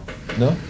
Äh, hm. und, und, das ist, das ist dann schon so ein Hochreck, das, das, da findet keine Legitimation mehr beim Wähler statt, ne? der das da irgendwie, ähm, der das da irgendwie verstehen soll. Die Leute finden halt die SPD gut oder die CDU und wählen die halt. Ne? Also ist das dieses ganze System eigentlich viel zu viel dem, dem eigentlich doch sehr profunden Wahlvorgang entsprechend. Viel ja, ne, ja, also ich glaube, es wird gedacht. den Leuten halt falsch vermittelt, was, was Demokratie ähm, ähm, bei uns bedeutet. Ne? Hm. Also, ähm, dass es eben nicht ähm, dass die bei einer Bund wie vielen Leuten ist eigentlich gar nicht richtig bewusst, dass sie bei einer Bundestagswahl nicht den Bundeskanzler wählen, sondern das Parlament. ne? Und dass wenn sie, äh, wenn sie keine Ahnung, wenn sie äh, die SPD wählen, dass sie damit ähm, vielleicht äh, einen Bundeskanzler Habeck ermöglichen. Ne? Das hat doch dann vielleicht ein SPD-Wähler mit seiner Stimme gar nicht gewollt. Ne? Also das ist so eine, das ist so eine Sache allein schon dieser, dieser Twist, dass der Bundeskanzler nicht vom Volk, sondern vom Parlament gewählt wird. Ne? Das ist, glaube ich, manchen Leuten gar nicht, gar nicht so richtig bewusst, wenn sie sich an die Wahlurne stellen. So ist ja der Wahlkampf auch nicht aufgezogen. Der Wahlkampf ist aufgezogen, so willst du Angela Merkel als Kanzlerin oder ja, willst du genau. Per Steinbrück als Kanzler und so ja. weiter. Und, und dann ist es eben so, dass du da nicht die Person, sondern eine Partei wählst und nicht die Partei, mhm. sondern eine Liste wählst. Das liegt ja einfach daran, dass die, die Menschen einfach, also der Einfachheit halber mit einzelnen Gesichtern personifizieren, sage ich jetzt mal, oder also quasi diese oder die Persi andersrum, die Personifizierung der Partei innerhalb einer gewissen ähm, Kandidatenrolle mhm. äh, dann präsentiert bekommen, mit der man sich dann entweder ähm, identifizieren oder eben nicht identifizieren kann und, und da das sozusagen auf eine sehr simple Ebene heruntergebrochen wird. Ne? Und, ja, ja, und da, das Klar, ist, ist, halt, ist halt schwierig. Ist halt schwierig, dass diese Verschleierung und dieses Herunterbrechen äh, so gang und gäbe in der Bewerbung dieser, dieser Parteien ist, aber dann die, ähm, das, das Abrechnen am Ende ganz mhm. anders funktioniert. Ne? Da, also da gebe ich, ich glaube, das ist ein, das ist ein cooles Wort, was du gerade genannt hast. Ich glaube, dass diese in einer Funktion, funktionierenden parlamentarischen Demokratie notwendige Vereinfachung und Runterbrechung von solchen Prozessen, mhm. ne? dass das nicht mehr allein die Vereinfachung ist, sondern wie du sagst, mittlerweile eher als Verschleierung wahrzunehmen ist. Hm. Der Machtverhältnisse und der Verhältnisse unter denen Macht generiert, legitimiert und, und letztendlich auch kreiert wird. Ne? Mhm. Dass das ja eher fast so eine, so eine, so eine Verschleierung ist. Das, das ist, glaube ich, ähm, das, das riesengroße Problem, dass dieses Verständnis von politischen Prozessen äh, gar nicht gewollt ist, dass das bei den Leuten, dass das bei den Leuten so ankommt. Ne? Also wie viel sind ja auch, sind ja auch selber dran schuld. Ne? Wie viel, wie oft hörst du Leute, ja, guck dir doch mal an bei der Übertragung im Bundestag, da ist der halbe Saal leer und, und was weiß ich, ne? Die Arbeit des Parlaments findet in den Ausschüssen statt. Punkt. Mhm. Das ist so ein Lehrsatz aus dem, aus dem, weiß nicht, aus dem, aus dem Staatsrecht äh, irgendwie. Und ähm, das ist den meisten Leuten gar nicht bewusst, dass die da nicht äh, in irgendeinem Café sitzen und es sich gut gehen lassen, sondern dass die da gerade im, im, im, Ausschuss sitzen und da die Arbeit machen, indem sie, ähm, mhm. indem sie bestimmte Sachen vorbereiten äh, und beschließen und so weiter. Ne? Also das ist, das ist so entrückt vom, vom normalen Verständnis der Leute. Ich habe ja auch Verständnis dafür, wenn sich viele Leute dafür überhaupt nicht interessieren. Aber die Stimme jemand so Desinteressierten zählt eben nun mal genauso viel wie die Stimme von irgendeinem Politikwissenschaftsprofessor. Äh, ne? Und ähm, deshalb ist es, glaube ich, im Interesse der Demokratie, dass sich alle dafür irgendwie zu interessieren haben. Punkt. Ne? Ist, äh, ist einfach so. Und, ähm, und so eine Degeneration wie in den USA, die möchte ich in Deutschland nicht haben. Es ist jetzt schon schlimm genug hier, aber ähm, solche Verhältnisse da wie in den USA, äh, dass das eigentlich nur noch so eine, ja, man kann ja fast von einer Scheindemokratie reden. Ne? Also selbst, selbst wenn man wenn man jetzt das nicht an Persönlichkeiten wie Trump festmacht, sondern am eigentlichen politischen System, ne, das wirklich so gestrickt ist, dass, ja, eigentlich, dass man eigentlich so irgendwie kann man es dann doch wieder so hinbiegen, dass es den, den, den Herrschaften, den herrschenden Verhältnissen. Den ganzen, dient, ne? wenn man den ganzen Diskurs auf zwei Themen runterbrechen kann, Waffenbesitz und Abtreibung. Hm. Wie krank ist das? Dass, dass das sozusagen das ist, wo, wo einfach zwei Wellen aufeinanderprallen und alles andere dahinter verschwindet. Ja, genau. Das zeigt aber auch, wie gering die Wahl, wie gering die, die, die, die Wahlfreiheit der Leute das eigentlich ist. Ne? Die können ja jetzt nicht wie in Deutschland, wenn du jetzt hier der Meinung bist, ähm, ähm, dein Nachbar, der ein Mietshaus besitzt, ist irgendein dummes Kapitalistenschwein und der gehört enteignet, dann wählst du halt die marxistisch-leninistische Partei Deutschlands oder irgendwas, ne? Und lässt den dadurch ein bisschen Geld zukommen. Oder da wirfst du dann trotzdem deine Stimme weg, weil die landen ja auch in keinem Parlament. Aber sie werden trotzdem gefördert durch deine Stimme. Auch wenn man unter der Hürde bleibt, ja? Wird das ja, auch für. Wird auch, werden auch Fördermittel nach Stimmanteilen vergeben. Echt, ja? ja? Die, also auch die, die unter NPD den fünf. Jahrelang, ah. jahrelang, ähm, jahrelang ähm, äh, profitiert. Ähm, absolut. Und, ähm, und das ist halt, also vor allem auch Begünstigung steuermäßig und so weiter, mhm. ne, wenn du diesen Parteistatus hast.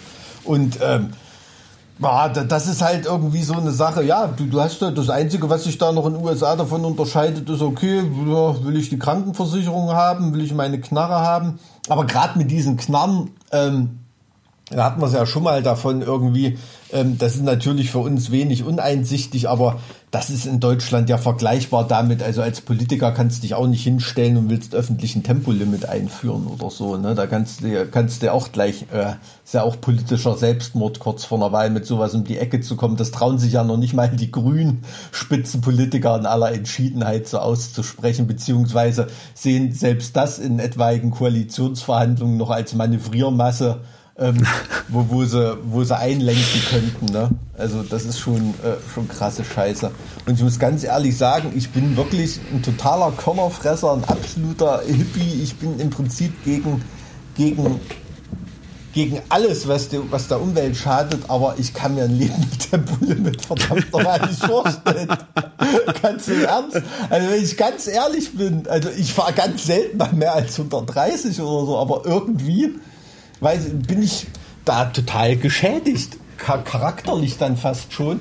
Da, ich also ich, ich finde, ich finde, das ist halt ein Unterschied. Du kannst halt nicht vergleichen, ob du in, in den äh, äh, Schweizer Alpen 80 fährst oder 100 fährst oder auf der A7 1200 Kilometer quer durch Deutschland geradeaus 120. Mhm. Du schläfst halt einfach straight ein. Ne? Sagt mhm. ja keiner, dass du 250 fahren musst. Mhm. Da, da, darum geht's ja im Endeffekt gar nicht. Es geht nur darum, dass du nicht äh, dazu verdonnert bist, so ein ganz kleines bisschen schneller zu fahren als ein LKW.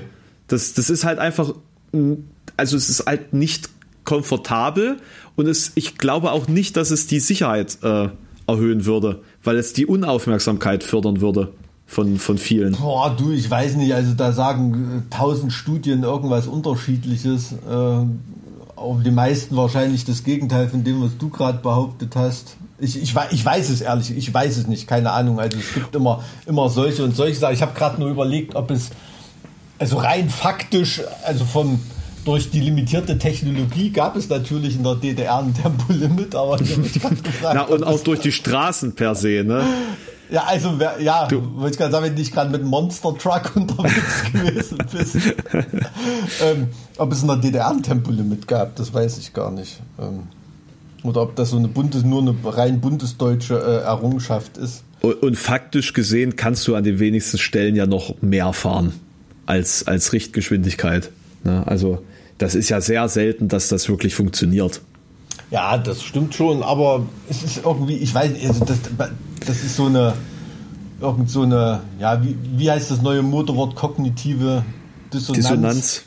Ähm, äh, die ich bei mir selber mal irgendwie entdecke, dass ich äh, echt davor zurückschrecken würde, einen Politiker zu wählen, der wenn er nicht noch einen Haufen anderen geilen Scheiß zu bieten hat in seiner Agenda, der ein Tempolimit fordert. Nee, ich, ich also, muss dir sagen, das, das hat, das hat damit, äh, ich finde dieses Wort kognitive Dissonanz halt schwierig, weil es, ähm, weil es für mich immer so klingt, als ob das ausdrücken soll, dass es, der, dass es falsch wäre, wenn man an verschiedenen Dingen ähm, verschieden orientierte äh, Meinung oder Entscheidung hat. Also das heißt ja nicht, ich bin pro Natur, das heißt, ich muss alles ablehnen, das in irgendeiner Weise ähm, mhm. egoistisch oder ähm, ähm, ungesund für, für mich oder für die Natur wäre. Ne? Also das, ich, das, ich, finde, ich finde es schwierig, wenn wir als Menschen so eindimensional sein müssten, dass wir uns für eine Richtung entscheiden und dementsprechend, ob wir da, darunter leiden oder nicht, jeden Weg dann quasi einmal komplett durchgehen. Ne? Und, und ähm, ja man kann ja, man kann ja trotzdem gegen Tempolimit sein und dann wissen, dass äh, zehn, die zehn größten Schiffe der Welt quasi äh, genauso schlimm sind wie alle Pkw. Mhm. Ne? Und dann ja. vielleicht auch mal die Frage stellen, inwieweit es besser wäre, ein E-Porsche zu fahren als einen normalen Porsche oder solche Geschichten. Ne? Aber das ist, ist mein Lieblingsthema da. Naja, ich verstehe, ja klar, also das macht ja auch das Menschsein aus, irgendwie diese, da, da ist man dann ja jetzt, hast du ja quasi schon Bogen wieder geschlagen zu, zu äh, Anti-Helden, zu, zu ähm, Kunstfiguren, äh, zu, zu äh, äh, Leuten oder Kunstfiguren und so weiter. Das ist ja dieses Menschsein, was da dargestellt wird, dass man auch seine dunklen, inkonsequenten Stunden hat. Und, dass so man sich selbst als, als Kunstfigur begreifen soll, oder wie, wie meinst du das? Nein, nein, aber ähm, ähm, das wäre ja in der Kunst völlig uninteressant, so einen absolut glatten, geradeaus gerichteten. Gab es natürlich. Superman Comics, halt, ne? Ja, in, in den Comics gab es das natürlich, ne? Bis dann irgendwann mal Batman angefangen hat, ähm, weiß nicht, in der nächsten Folge hat er wahrscheinlich dann Potenzprobleme oder so, ne? Keine Ahnung, wie viel Konflikte die dem noch äh, äh, irgendwie reinschreiben wollen oder so. Ähm, ähm, aber dass es dann halt eben auch, auch Superhelden ihre dunklen und schwachen Stunden äh, haben äh, und so weiter, das ist natürlich, ähm, war früher bei, bei Comichelden eigentlich nicht so, aber das macht es ja in der Kunst äh, eine Heldenfigur so, so, so spannend, mhm. die zu beschreiben. Das sind ja die Konflikte, wovon es lebt und so weiter. Das meine ich eben, dieses, dieses Menschsein. Und das ist so ein Ausdruck davon. Insofern gebe ich dir da recht, klar, aber das ist natürlich so eine Ausprägung halt auch von Whataboutism. Ne? Das ist halt immer das absolute, absolute Totschlagargument, äh, jemandem irgendwie Inkonsequenz äh, nachweisen zu können in seiner Argumentation oder in seiner Lebensweise, die seiner mhm. Argumentation vermeintlich widerspricht. Dann eben, das ist ja heutzutage so ein Volkssport im, im Internet. Ne? Ja, ja, ja. Dass, dass jemand irgendwie zum Beispiel weiß ich nicht, wenn du dich irgendwann nächste Woche mal für äh, Behinderte stark machen solltest in irgendeiner Aktion oder so, dass garantiert wieder einer mit dem äh, Drachenlord-Video um die Ecke kommt. Äh, ne? So, solche, solche Sachen. Ja. Genau. Ja. genau. Ne? Also vor allen Dingen in, in einer Zeit, wo jeder aus der Deckung feuern kann, mhm. äh, auf die Leute, die dann in der Öffentlichkeit stehen, ist das ja auch sehr, sehr einfaches Futter. Ja, ja, für, die, absolut, für die Massen. Absolut. Und umso gefährlicher. Erlegt und zerteilt. Und umso gefährlicher ist natürlich dann dieser Kanon von Wissen, der über einen in, da sind wir, glaube ich, gerade so an der Grenze, haben das noch nicht ganz erreicht, aber viel mehr Wissen forschen ja Leute über jemanden nicht nach, als in einem Wikipedia-Artikel steht. Ne? Und die Fakten, die dann da drin stehen, die kommen ins äh, äh, Munitionsmagazin ähm, und alles andere wird gar nicht weiter nachgeforscht. Ne? Und ähm, das ist dann schon, schon, schon auch echt bedenklich. Ne? Aber gab es früher natürlich auch. Also es hat mich zum Beispiel bei äh, der Biografie von Wolf Biermann, die ich gelesen hatte vor ein, zwei Jahren, ähm, hatte mich das gestört oder Autobiografie von Biermann. Ähm, da hat so die Tendenz, so, so Menschenleben und Biografien immer so in einem Halbsatz abzuhandeln. Weißt du? So, so eine Wertung mhm. über irgendeinen mhm. Parteifunktionär, irgendeinen anderen Künstler oder so in so einem Halbsatz gegeben und das ist dann so seine Bewertung von der Person. Ne? Also das ähm, ähm, hat da mein Bild vom, vom Biermann als zwar ja, bemerkenswerten Künstler irgendwie, aber schon oft intellektuellen Rohrkrepierer auch, der schon lange nicht mehr am Puls der Gesellschaft ist, so ein bisschen äh, verfestigt. Mhm. Ja, aber das, das schnelle, das schnelle Aburteilen ist ja äh, auch Volkssport. Ja, ja, total, klar. Die, die kurze Aufmerksamkeitsspanne, die man dann für ein Thema hat oder eine Person hat, mhm. die, die reicht dann für den Halbsatz und das reicht dann auch, äh, um für die, äh, für die zukünftige, also das sozusagen zu memorieren das ist jetzt sozusagen das Prädikat für diese Person. Mehr muss ich nicht wissen und das ist für alle Zeiten abgespeichert. Und hier habt ihr quasi meinen intellektuellen Erguss, damit ihr euch den auch so abspeichern könnt. Ja, ja, genau. Also das ist schon bedenklich, absolut. Also wenn Leute so eindimensional ähm, ähm wahrgenommen werden und ähm, sich dann auch nicht mehr da rauskämpfen können. Ne? Stell dir mal vor, dir passiert irgendwie als 17-, 18-jährigen YouTuber irgendeine totale Scheiße, ein kompletter Shitstorm oder irgendein ja. Mist. Hm. Ähm, oder stell dir mal vor, Rezo, da will in zehn Jahren in die CDU eintreten oder so. nee, aber äh, weißt, weißt, was ich meine. Ne? Ähm, das ist natürlich dann ähm, äh, total unfair so einer Biografie gegenüber. Also das ähm, habe ich, hab ich oft meine Probleme damit ja, dass sich dann nur so an, an bestimmte Sachen erinnert wird und auf den rumgeritten wird. Mache ich auch. Klar, gibt nun mal bestimmte Personen, zu denen hast du ein Ereignis, ein Bild im Kopf ja. und das ist das Erste, ich, was du da erwähnst. Ne? Ich weiß halt nicht, ich weiß halt nicht, ob man es immer so vereinfachen, äh, ob man, ob man die Leute dafür kritisieren muss, dass sie Dinge vereinfachen, weil so funktioniert der menschliche Verstand ja einfach. Sonst verstehst du die Welt ja nicht in, im Zusammenhang. Wenn du, wenn du quasi jeden, jeden Fakt in der Tiefe durchdringen müsstest, um daraus ein Gesamtbild zu bauen. Ne? Und für manche seid ihr halt einfach Linksextremisten als HSB. Ne? Mhm. Ne? So. Mhm. Äh, und für andere seid ihr halt einfach eine, eine Band so die das halt einfach abgespeichert haben, ja, haben wir früher gehört, geil, ach, guck mal, die, die gibt's ja noch. So, das ist für manche so das Statement, für hat man das Thema letztens für die Leute in Staaten, ach Mensch, die sind ja immer noch da oder wieder da, cool, äh, Retro, geil, so ja, beispielsweise. Ja, verstehe ja? schon. Ja, das Ganze funktioniert natürlich auch im positiven Sinne, ne? Also Graf Schenk von Stauffenberg oder so, ne? Dass das ein äh, Nazi-Oberst war, ne, der, der auch irgendwelche ähm, ähm, Fründe da verdient hat mhm. in dem System oder so weiter, ähm, da wird ja wenig drüber, äh, drüber geredet. Ähm. Ja, dass er halt kurz vorher mal sich so gedacht hat, jetzt könnte man aber mal. Äh, ja, vielleicht auch unseren eigenen Arsch retten hier. Ja, und dass irgendwie alles zu spät war oder, oder keine Ahnung, ne, diese aufziehende mittlerweile schon abgeebte, aber die Begeisterung für den aktuellen Papst äh, und so weiter, ne, ja, welche Rolle der da in der Militärdiktatur in Argentinien gespielt hat oder so, da fragt dann auch keiner Oh, ist das mehr. so? Ist das so? Ne, ja, da gibt es schon so ein paar Sachen, ne, wo man auch nochmal nachfragen könnte.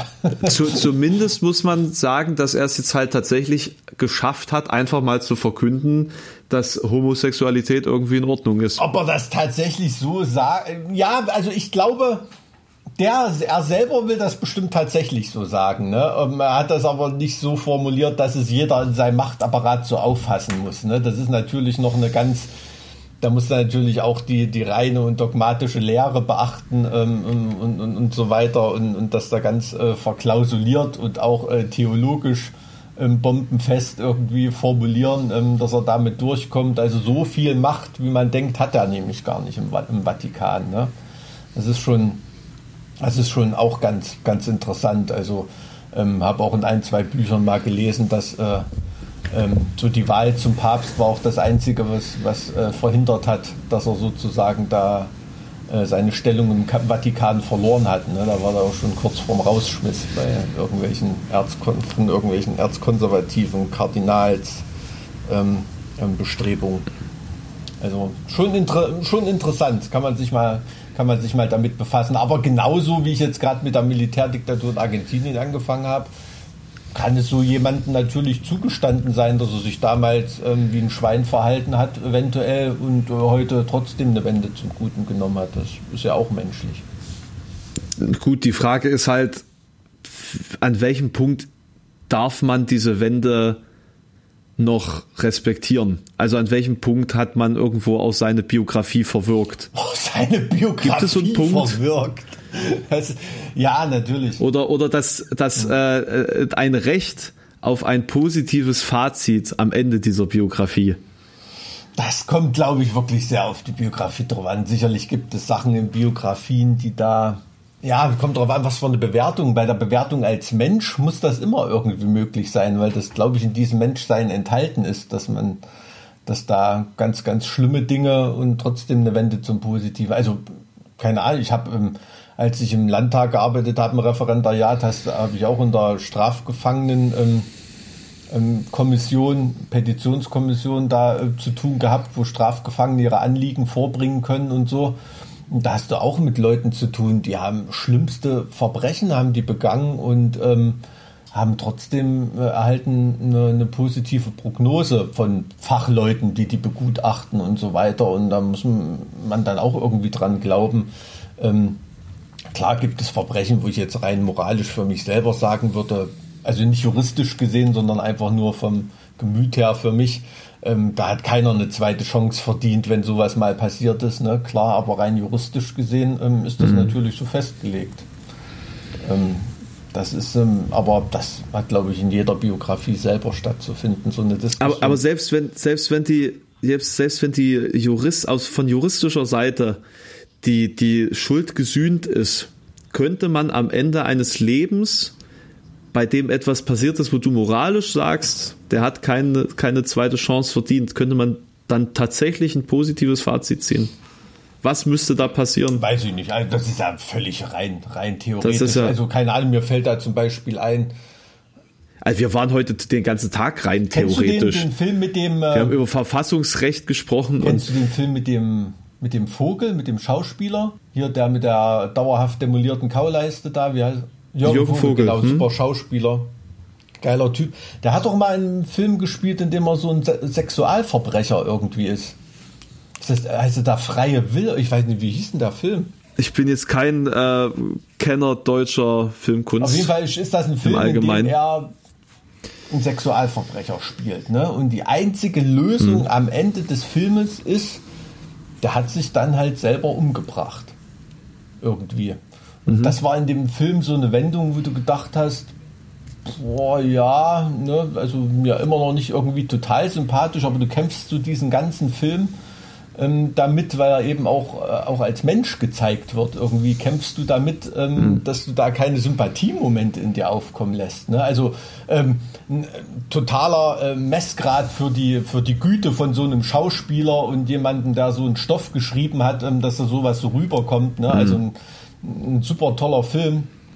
Ähm, wie gesagt, mir fällt gerade nicht ein, wie er heißt. Also die Leute, die den kennen, die wissen sicherlich, ähm, wovon ich gerade rede. Und das hat mich schon echt angerührt und so zum Denken gebracht. Also muss ich ehrlich sagen. Ja. Na gut, sehr, sehr schweres Thema. Ja, ich glaube, das ist. Ich glaube, das ist, ich glaube, das ist auch für, für unsere Zuhörer jetzt ein Ding, über das sie jetzt nachdenken können, wenn sie äh, jetzt hier diesen Podcast verlassen, äh, mit unseren besten Wünschen für den Weg. Ähm, es war auf jeden Fall eine düstere Folge, würde ich sagen. Obwohl du das Licht angemacht hast. Aber es passt gut zum düsteren Wetter dort draußen. Ich habe das Licht angemacht, um uns hellere Gedanken zu spenden, aber es hat nicht funktioniert. Es wurde nur noch düsterer. Aber klar, wenn irgendwo das Licht äh, scheint, dann wird der Schatten natürlich umso dunkler. ja, an der Stelle auch nochmal äh, sorry für das Gebrissel äh, im letzten Podcast an einigen Stellen. Ähm, das war, war meine Schuld. Ich weiß nicht, ob ich da eine Pizza-Bestellung nebenbei aufgegeben habe am Handy.